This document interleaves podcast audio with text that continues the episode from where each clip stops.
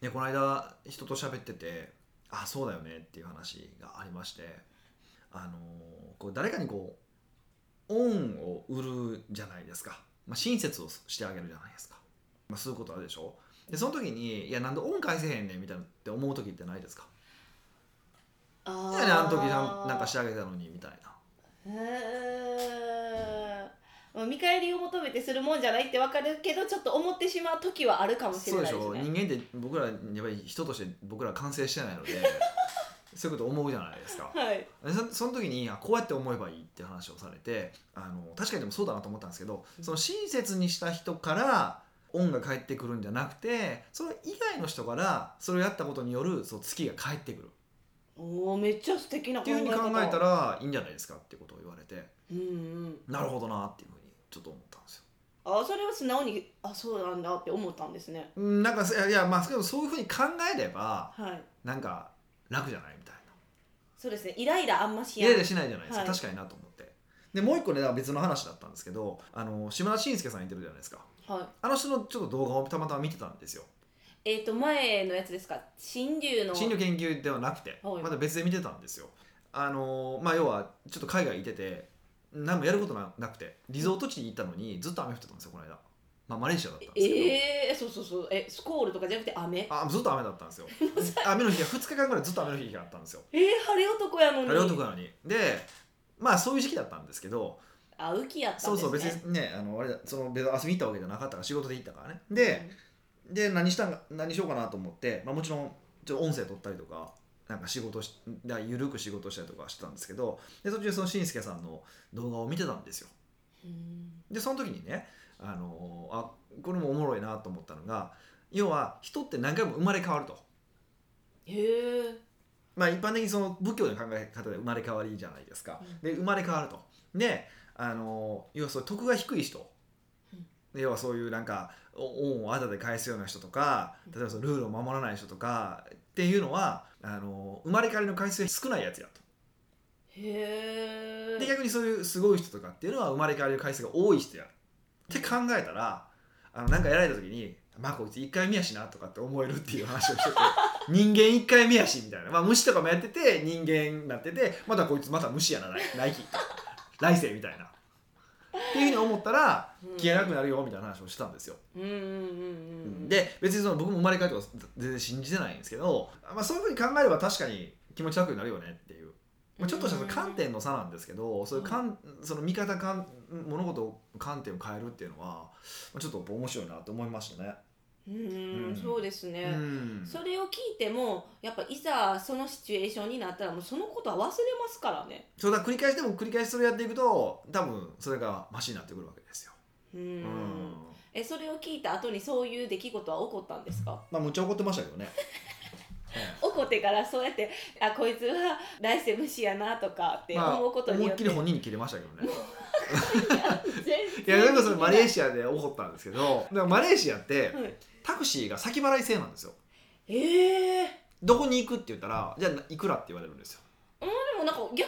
心じゃないですか安心でしょはすごい素敵な制度だと思うでしょいうんびっくりしたん ですよ何ホテルかはらい空港にタクシーに乗って行こうと思ってあの120って言われ120リンギットって言うんですけど、はい単位単位がね120リンギットだって言われたんですよで150出したんですよえチップ込みでってことですかあチップがな生徒とかないんであじゃあ150だったらそのご50を3枚出したわけですよ、はいはい出したわけですよほんならまあそのそこでデスクデスクっていうんかな、まあ、タクシーの乗り場の前にこうなんか兄弟みたいなやつところにちょっと引き出しがあって、はい引き出しから100 250入れて30出したんですよで30持ったまんま「どうぞ」って言ってタクシーに俺を案内したんですよではいその30を自分のポケットに入れようとして「えーおいおいおいおいおいおいおいおい」って言って言いましたけどねあ言うかんや 言いましたけどね絶対こいつ1回目やなと思ってでももう言っちゃってるやん言いましたけどねえ返してもらったんですかえいや返してもらいましたよそらえその時あごめんごめんごめんみたいあなそダメらさ何にももうこいつずっとやっとんねやろなと思っじゃないですてかしかもまあまあのホテルですからねへびっくりしましたねえもうでもそれを「おいおいおい」って言えたのがすごいですねいや普通やったら言わ「へんけえどそうにそうにそうに」ってもう分からんなりに英語分からんなりにいっぱいいましたけどねめっちゃ逆に楽しい体験じゃないですかいやなんかそんな感じとか結構ありましたねだから、うんもう俺もマレーシアは二度と行かないと思いましたけどねそれいだやけでそれだけじゃなくてなんか全般的にあんまりマレーシアでいいイメージが僕は僕はなかったです僕はねあのマレーシアってあのあれですよね発展途上国ですよねまだもちろん途上国ではありますすごい今発展していってますけどねでまあそこでビジネスされてる方のお話を聞きに行くっていうのが今回の趣旨だったんですけど、はいまあ聞いててもまあ、うん、何なんでしなんかなっていう感じですねあそのビジネスの話もいまいちやったんですあか僕としてはねへーもちろんそういう機関で魅力的に感じてる人もいてたし一緒にいてた人はすごく魅力的に感じてる人もいてたしすごいなっていうふうに思ってはる方もいたけどでえー特になんかマレーシア一時期今そうでもないですけどその日本企業とかを誘致するのを結構頑張った時期があったんですよ。ではいそれで結構いろいろ優遇税制的に優遇されたりとかもしてるんですようね。ーであと結構マレーシアとかってあったかいじゃないですか。んはいだから引退された人がうんうんうんそっちへ移住するってもまずあったかいしではい物価も安いから、あのね、移住するっていう人もいてたけど俺なんぼお金あってもあなんぼお金を例えば税金取られたくなくてもこんなとこには住みたくないって僕は思いました、えそれは何ですまかあ、僕文化だがから僕のですよ、はい僕の意見では僕は嫌だなと思いました僕そんな人も好きになれないしほとんどいい人もいてましたよもちろんはいいいてたけど僕は全般的にあの雰囲気とかなんかねあんまり僕は好きになれなかったですねえじゃああのアジア苦手なんですかいや別にまあ僕そのアジアでガンガン行ったことないけどあ確かにななんかそんいつもまあヨーロッパとかだから飛行時間が長いみまあたいでな、とはいえ台湾も行ってるしうん香港とかも行ってるけどなんか一番今まで僕の中で印象悪かったですでも台湾と香港に比べたらちょっとあのレベルが違うじゃないですか国の発展の発展のまあそう具合は違いますけどうんでもなんかねうんうんうん違うと思えうで僕らのイメージでやっぱ中国人ってすごく数が多くてなんかこう縦横無尽になんかもういっぱいっていうイメージがあってーはいどっちかっていうとマレーシアの人よりも僕は中国の方が、まあ、イメージが悪いって言い方したらおかしいけどあの、まあ、日本人僕我々にとっては結構いなんていうかな一番こう身近な国の人でうわ文化違うわって思うこと多いじゃないですかうん。うんやけどそれ中国に行った時も同じ同じ思ったけど中国よりも僕はマレーシアの方がこれはもう文化違いすぎてもう絶対無理って思いましたね。えー、なんか意外ですね、僕もだから行って意外だったんですよすごいそれは。うんあと飯もまずいしね。えー、それはあの一体チョイスが悪かったのだってナシゴレンとかでしょマレーシアが違うでしょ。えマレーシアだしそうゴレンなんですかえそういう南国のガパオとかもそんなイメージでしたよあれタイとかじゃないですかやけどなんかもうそこら辺同じやんみたそいうなだから同じ美味しいかなと思ったんですけど全然美味しくなくてせやマレーシアで一番美味しかったものははい寿司ですからね嘘やんマジでマジで絶対美味しくなさそおうどうぞどうぞそうでしょ、はあのねあのー日本の、まあ、割と有名な店があってその割と有名な店がそのマレーシアに寿司屋さんを出してるんですよいうーん初めて知でるだからそそこのおすそこのお寿司屋さん結構本格的で美味しいんですよでしかも東京の本店で食うとそうやな多分23万ぐらい一名ひ一人ね23万ぐらいするような高級店でしかも予約取れないって結構有名な店なんですけどえあのマレーシアで食べたら、まあ、ガラガラで、えーしかも、えー、と一人5000円いやそう安いんですよ普通食うとこあるから高そうなもんなんですけどねなんか5000円ぐらいで食べれてびっくりでしたし味もなかなか美味しかったですよまあ全部外れの中やしねまあそう多分それもそのねコントラストの効果があることは多分あの間違いないんですよまあでもコストパフォーマンスもいいしうんそうそうそうそうで僕あんまり寿司って美味しいと思わないんですよええ日本で食べる寿司もそんなに僕思わないですよ特に東京で食べるお寿司はそんなに美味しいと思わないですよえでも石川とかで石川とかでは行きますよで石川のお寿司とかも、まあ、店によってはあれやけど美味しいと思う店もあるしそう思わないのもあるんですけどうんなんかそうですあんまり僕だから寿司って好んで食べないんですよ、へえうん、一応ねいあの魚のとこ行くと食べに行ったりとかするけどだから数少ない、でもその中でも数少なく美味しいと思う寿司屋さんああって、うんその数少ない寿司屋さんに入りましたそこは。まあ、ただそれはあのコントラスト効果があるから絶対そうですよ実際に並べられた時にそのと、ね、あの日本にある店と並べられた時に美味しいかどうかってちょっと別の話ですけどねえその寿司屋さんって私たちが普段見るような寿司の寿司なんですかこうアジアとか行くとなんとかロールああじゃなくてほほんまに江戸前の寿司なんですよへえそシャリも日本の鯛めしえっと赤酢で作ったっていうへえやつですねちょっはとい美味しそはう、うい、ーんうん、えその他なんかマレーシアであ良かったことはないんですかなんかバッドイメージだけやったらもう絶対嫌ってなるじゃないですかうーんまあグッドイメージはないですねバッドイメージもないうんバッドイメージはあるけあるですよ今 そ言うっかたのにあそうなんですね、ど、でうもんリラックスしに行ったっていう点で見ると良かったですかそれも良くないリラックスまあだからそのえっとまあえっとその視察行った時に、まあ、合わせてランカウイ島っていうちょっとリゾートのところには行ってきたんですよでランカウイ島って、まあ、リゾートなんですけど海あんま綺麗じゃないんですようんで季節のせいなんかなと思ってどうも聞いたらずっと一年中そんな綺麗じゃないんですって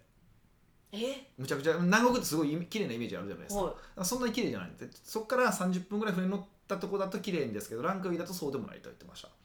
いで、まあ、別ににねあの、まあのんびりするには全然悪くなかったですけどでもやっぱり飯その美味しくないしねホテルもえー、もうちょっと残念ですね、まあでもどこのリゾートホテルはどこ行っても美味しくないですけどね僕のイメージですけどそういう時に常備品とか持っていかないんですかこうカップラーメンみたいなカップラーメンとかでしょカップラーメンそれこそあのあれ買いましたよあの一回そのクアラルンプールでそのマレーシアのクアラルンプールの方で買ったんですよ日本の寿司食べた後に僕寿司食べたらなんか足らん感じがするからいつもなんか食べたらなるんですよえでカップラーメン買ったんですよはい全然美味しくなかったえ嘘えに日本のやつやなのに味しないいや日本のやつじゃなくてああっちのあっちのやつ味しないんですよなんもかうねそれはもうチョイスミスでしょそうなんですよで帰りの飛行機であのマレーシア便に関してはあ ANA でマレーシア便に関しては一風堂のラーメンが、まあ、多分インスタントですよもちろんあってそれは美味しかったんですよもうビジネスクラスやんそれあそうなんですかうんえビジネスクラスにあるでしょその一風堂あメメニューついてたからそうエコノミーとかには出てこなあいですそうよなんですねあ何何何あごめんなさいちょっと自慢しちゃいましたねごめんなさいあすいませんあすいませんでそんなエコノミーでやったらもうみんながみんなでこうさばきれないじゃないでえすかでも僕らはあれですよあのドバイに行った時は、はいカップラーメン出し出てきましたよだからカップカラーップメンカップヌですードよル出てきましたよ、うん、あでもあの陶器で出てこないんです陶器で出てきたほらあええそういうことなんですか、うんあれあそういうことなんや、うんあとは多分あのカップ麺とかって有料かもしくは本当にそこの瓶にあったかは知らないんですけど、はあんま出ないい、ですそうなんですよ僕そのドバイでは初めてそのドバイに行った時にカップラーメンを食べたからもう出るもんだと思ってましたあとスペインに行った時も食べ食べたんでで僕らが食べたらみんな周りで食べ始めるん ですよだからあのもうあ出るもんだと思ったんですよあの聞い言ったらうーんあ違うんですね絶対違うと思うよそんなサービスないと思いますよ あそうなんやそれはすいませんなんかなんか別にほんまに知らず知らず自慢 そうすごい嫌なやつになってましたけどねいやもう結構嫌なやつなんで大丈夫ですいやいやいや、そんな嫌なやつじゃないですよ、僕は本当。はい。北岡秀樹の奥越えポッドキャスト。奥越えポッドキャストは仕事だけじゃない人生を味わい尽くしたい社長を応援します改めまして、北岡です。ミカですはい、今日の内容は。は、もう今日の内容はですねなんか私発表発表っていうか読みにくいなみたいないあ、そうなんでちすょっね。と内容じゃないですか はニックネーム3分の1の純情な番長さんからい。ですああ、なんかもうナイスな名前やな。あそうなんですかこれ、まあ、あの昔の歌のあれですよね。えー、知らないやっぱジェネレーションジギェネレーャションップです多分年齢的には僕らか、もうちょい上かぐらいの方でしょうね、多分ねそ。うなんですか、はい、はい。北岡さん美香さんこんにちはこんにちは。と真面目系な質問は皆様がされているのでうん、今回もビジネスではないししょうもない質問をしたいと思いますなるほど、しょうもない質問ですか。はい。それは北岡さんが考える毛の処理です K、あ、K ね。毛はい、K ですね。はい。はいえっと鼻毛処理はビジネスマナー的に定番なところにしてもうん。ひげだったり耳毛だったり、うん。ファッション的に脇毛すね毛デリケートゾーンの脱毛などを北岡さんはどうお考えでしょうかよろしくお願いしま すなんでそんな手入れてるんですかいやなんか脱毛の話いいじゃないですよね別に普通にえなんかこう女性の脱毛の話を女性とする、うん男性やったら男性同士やったら、はいいやもういいですよ、はいでももうあの性別が違うからちょっともう恥ずかしいじゃんあーえ脱毛してるんですかちなみにノーコメントですえよ違う違う別に普通の話やん普通じゃないくないですかえでもこれちょっと公開セクハラじゃないですかそうなんですか脱毛ってセクハラなんですかええ脱毛いや脱毛してるかしてないかから別になんてそんなん聞かなくてもいい話じゃないですかいやそんな別に聞かなくてもいい話しかこれしてないから別 にもうそもそもポッドキャストのこの場自体がもうどうでもいい話しかしてないじゃないです かいやーこれはちょっとあもそううねなんですねはあそうなんやいだからなんか私もうんなんかこうどこまで聞いたらいいのか、はよく分からへんみたいなでもそれ取り上げたのは美香さんですからねこれえ違う自分で誤解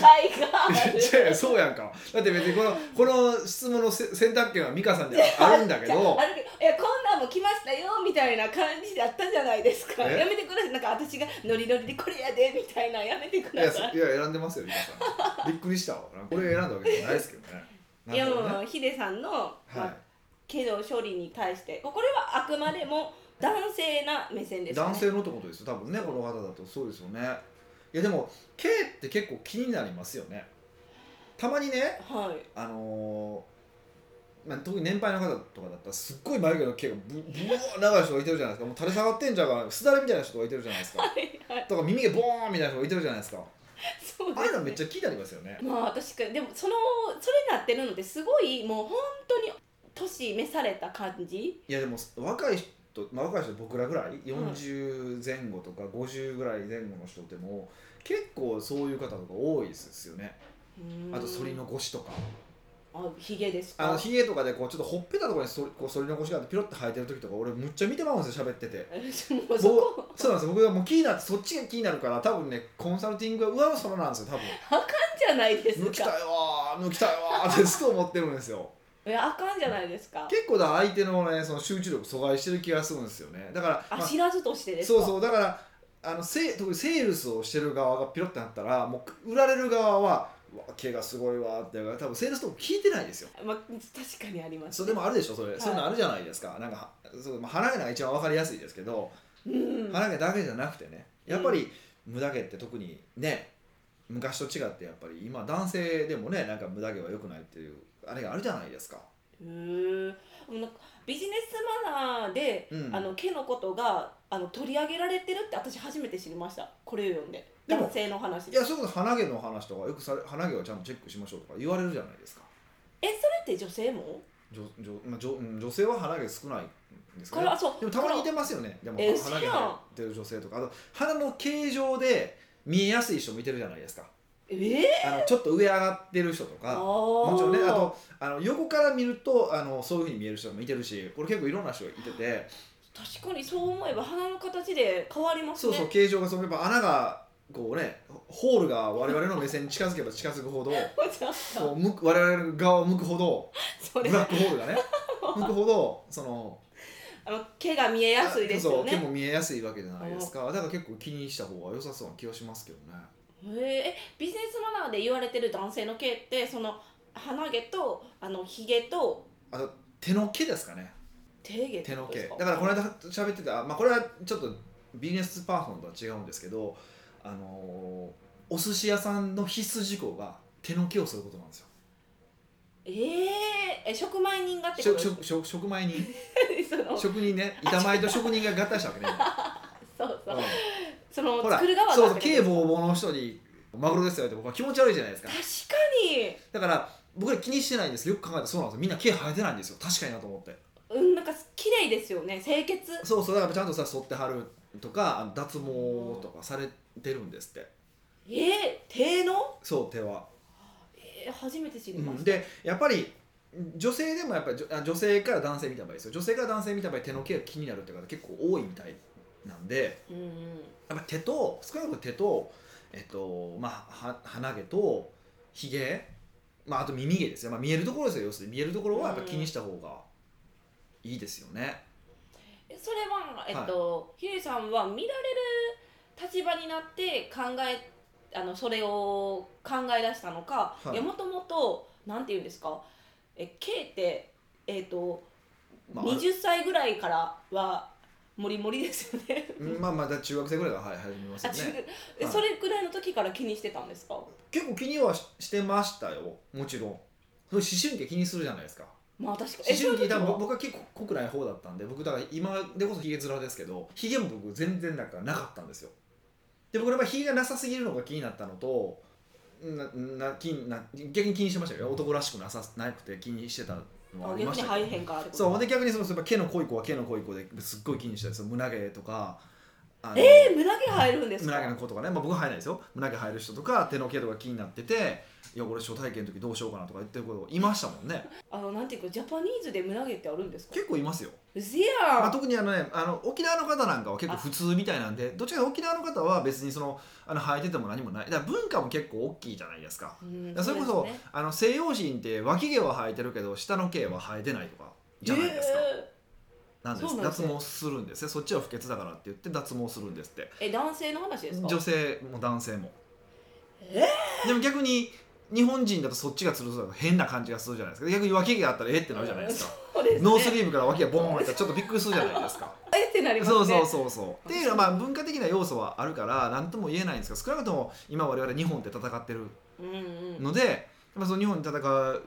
のであればその相手が気にするところっていうのはちゃんと処理した方がいいですよね。うーんえなんかあの人によってさっきもおっしゃってたんですけどふ毛の濃さが違うじゃないですか違いますね。えそれはなんか調整できないんですか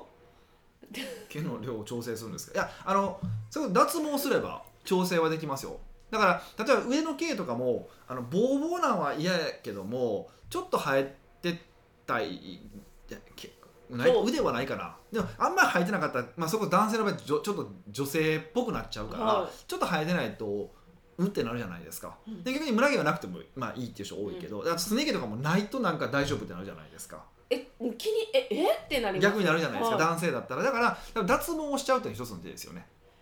脱毛しちゃってだから脱毛したら全部取れ取れるんです脱毛って例えばあのブラジリアンワックスっていうのがあって多分女性は分かると思うけど男性なかなか分かる人少ないと思うんですけ ど、まあ、要は鳥もちみたいなのをつけてうらって剥がすっていう、まあだあのガムテープみたいなガムテープみたいなもんですよねあので剥がすってなったら一気に全部剥がれちゃうんですけど例えば光脱毛とか、はいまあ、医療脱毛脱毛の機械を使うじゃないですかあの場合って、えっとまあ、光を当てて毛を要は根っこを潰すわけですよで生えてこなくするんですよねでそうするとあの一気に全部の根が潰れるわけじゃなくてちょっとずつ潰れていくからまだらに潰れていくわけですよ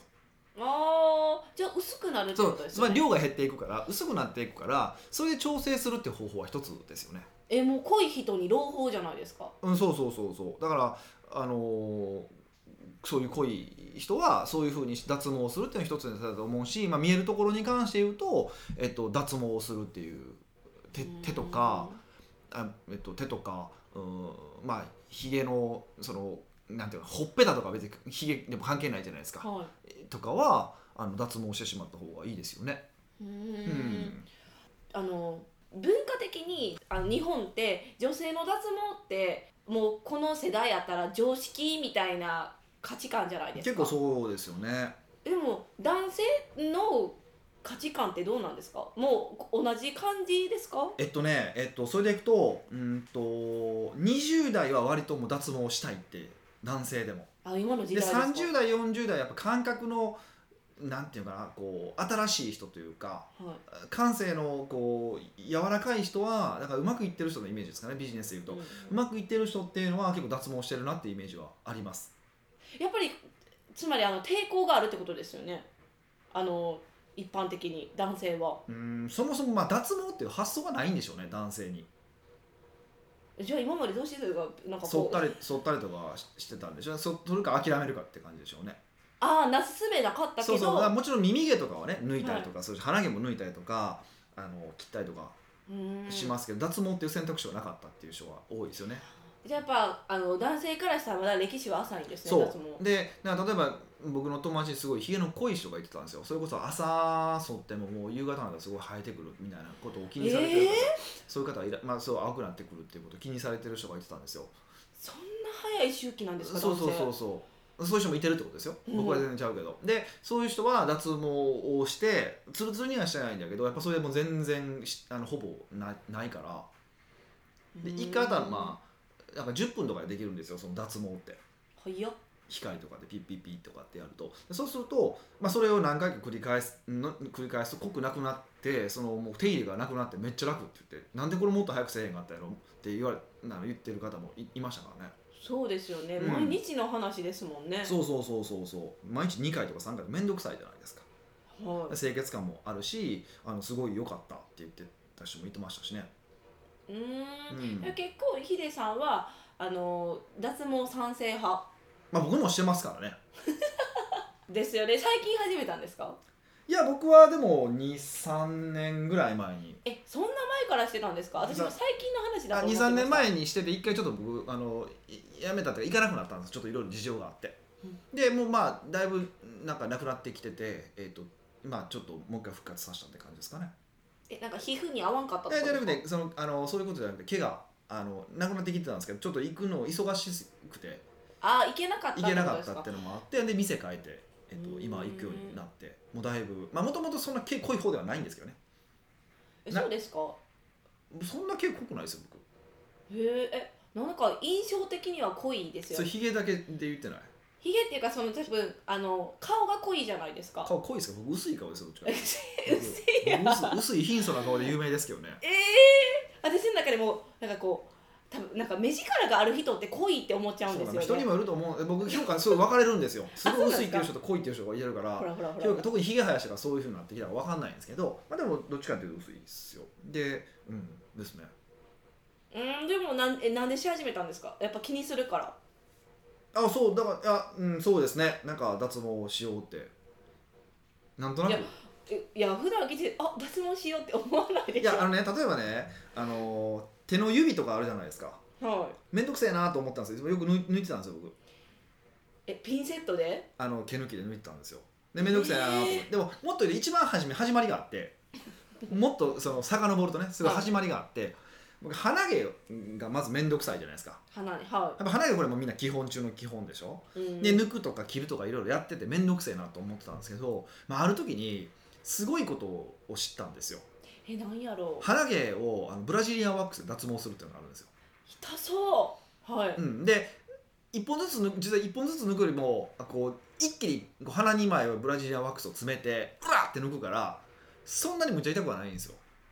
ツーンぐらい あのね鈍痛の感じ一本ずつでこうチクってするじゃないですか、はいの強いやつじゃないですかじゃなくてドンって感じだからそんな痛くないんです よそうなんですそうそうそうそう想像するからにすごいあ痛痛そうやにろ感じるんですよね、はいでそれで抜くようになってあ脱毛ってやったら楽でそれやるとほんまにあの鼻毛を切るとか抜くとかがすごく少なくて進んで楽やなと思って、へえならまあたまに僕で指の毛とか暇とか抜いたりとかするんであこういうとこも抜いたらいいんじゃんと思ってはいあとこれちょっと言っていいんかわかんないんですけどちょっと朝の、まあ、朝聞かれてる方が多いから言っていいかわかんないから少なくご飯食べてる方はちょっとご飯食べ終わってから聞いてほしいですけ ど今止めるんや今止めてもらってちょっと聞いてほしいんですけどはいあのー、止めました止めましたね 止めたとしてちょっと優しいんじゃないですか喋るとあの僕めっちゃあのお尻拭くんですよトイレのトイレの後はいすっごい拭くんですよでこれ結構僕の周りにも多かったんですけどむちゃくゃちゃ拭くんですよどんだけ拭くんですかああの要はまあ簡単に言うとそのトイレットペーパーにつかなくなるまで拭くわけですよはいでねむっちゃつき続けるんですよでちょっとでもついてたら嫌やからもうずーっと拭き続けるわけですよもうトイレットペーパーもったいいないやわほんまねあのようカラカラカラカラカラって言って怒られたりとかあとよくよくあのホテルでつまらしたりとかしちゃうんですよ流しすぎるから、で最近こまめに流すことを覚えたんですけ どそれをちょっと置いといてで置いといてでなんですよねででなんでなのかっていうことをよくよく考えたら分かったんですよはいあの特に男性はお尻にも毛が生えてるんですよで毛が絡まるんですよ毛に絡まるんですようんあいつが あ、わかりました。そう オッケーオッケーオッケー。さらっと流しましそょうう。次次。あいつが絡まるからその絡まったやつを拭き続けるからずっとその茶色いのがつくわけですよええー、でもなんか納得。そうなんですよででそれがあったからで要は拭きつ拭きすぎてその結構お尻気づいたりとかええー。血が出たりとかするんですよえ、すごいかわいそう。そうなんですよ茶色はなくなるけど赤がつくってみたいな感じなんです最よ悪や。もう逆に赤がついたら合格みたいなそんな感じなんですよ。よで家とかホテルだったらもう本当にして軽く拭いてもうすぐ僕シャワー行くんですよええー。何潔癖症ですか？潔癖なんかなでウォシュレットは嫌なんですよなんでじやゃあねん。ウォシュレットってまあ家だったらまあいいけど、はい外だからだったらどのおっさんののうんこ汁がついてるか分からないわけでしょえそのえ一応もなんか角度的にはつかないようになってるらしいんですけど、なんかもう気になるんですよそれ嫌なんですようもう変なとこ気つくなそうなんですよそうなんですよ意外とそうそういうとこデリケートなんででなので、あのーそれはちょっとうん仕方がないので、うんまあ、もうちょっとシャワーするシャワーするからいいんですけど外でしてしまったらもう赤くなるわけですよえもうちょっと基本的にみんな外ですけどねいや僕はだからもう絶対家でまあ僕割と定期的に出るんで家かホテルとかが多いんですけどでそれを考えた結果毛を抜いたらあのそれなくなるんじゃないかと思って、まあ、一回テストでまず剃ってみたわけですよ。だから案の定うんはい茶色がつかないんですよ。わすげえなと思ってこれ脱毛しようと思って脱毛し始めたっていうのが実は初めなんですよ。そうなんですねそうだねであ後で聞いたらやっぱ地持ちの人とかはやっぱ脱毛した方がいいって話をされてへえあのそこ清潔に保ちやすいじゃないですか。そうですねだから、あのーそこも脱毛をしししてたら、まあ、それでついでやから、まあ、ついでやからっていうのもなんですけど、うんまあ、ほっぺたとか手の指とか、まあ、そっちもしていこうかなみたいな感じから始まったんですよ実は。うわすごいゾーンから入りましたね逆じゃなあいですか僕はそう多分一般でいくと逆なんですよ。ねえうん変わってるそうでもまあ本当にだから最近はだから結構クライアントさんにも脱毛行った方がいいですよと勧めてるし進めるまで特にひげとか手の毛とかは気にする人はすごい気にするからうーもちろん気にしない人は全然気にしないんですよでもあの僕らはなるべくそのマイナスを減らしたいわけでしょマイナスを減らす方がいいわけじゃないですかうんマイナスになる可能性があるものっていうのをはいだから減らすと特にあの人前に出る方とか、まあ、社長さんも、まあ、みんな人前に出たりとかスタッフに指示したりとかするわけじゃないですかそのスタッフなんかこいつ気キモいなと思われてたらもうそれで動いてくれなかったりするわけじゃないですか実際、ね、女性はそういうの特に女性あるじゃないですか、はい男性でも最近はね女子化してるからそういうのが気にする人もいてるからだかららそういうところはそうやってもうちょっと沿ってね綺麗にされるのも一つの手だと思うけどもう脱毛されてしまうっていうのももう一つの手じゃないかなと思います、えそのあの脱毛したらっておすすめするとうん、みんなどんな反応なんですかうーん結構分かれますねなるほどっていう人もいてるし確か脱毛っていう発想剃ってたけど脱毛っていう発想なかったですねっていう方もいらっしゃるし逆に「え脱毛ですか?」って言われる方も多いですけどねへうえ、んほとんどはおすすめしたらするタイプが多いんですかねいや僕の場合結構ねそういうのちゃんとこうななんていうかな気にするというか方が多いんであの、うんされる方多いですけどねで女性と喋っ脱毛してるって話をすると結構女性受けはいい感じはしますよねうーんああーんま気にしたことないですけあすどごい意ヒ識デだからさんのに対して毛があって私はね 俺はあなたとそんなこと喋らないですからねいやじゃなくていやだからえヒデさんの鼻毛気になるなとかっていう話ですよそれだからちゃんと鼻毛生えるようにしてるそかうらそうだから気にしたことない生えてたらめっちゃ気にすんで多分そうそうそうだからだから今思ったんですよ多分ポッドキャストでこうピラピラしてたらうわ鼻毛生えてるわあもうってそのなるじゃないですかそものう回はちょっともうずっ返しがとおかしずいっと語尾に鼻毛つき ますよ多分 何言ってる鼻毛みたいななりますよめっちゃそんなやっても怒らないですそねうそう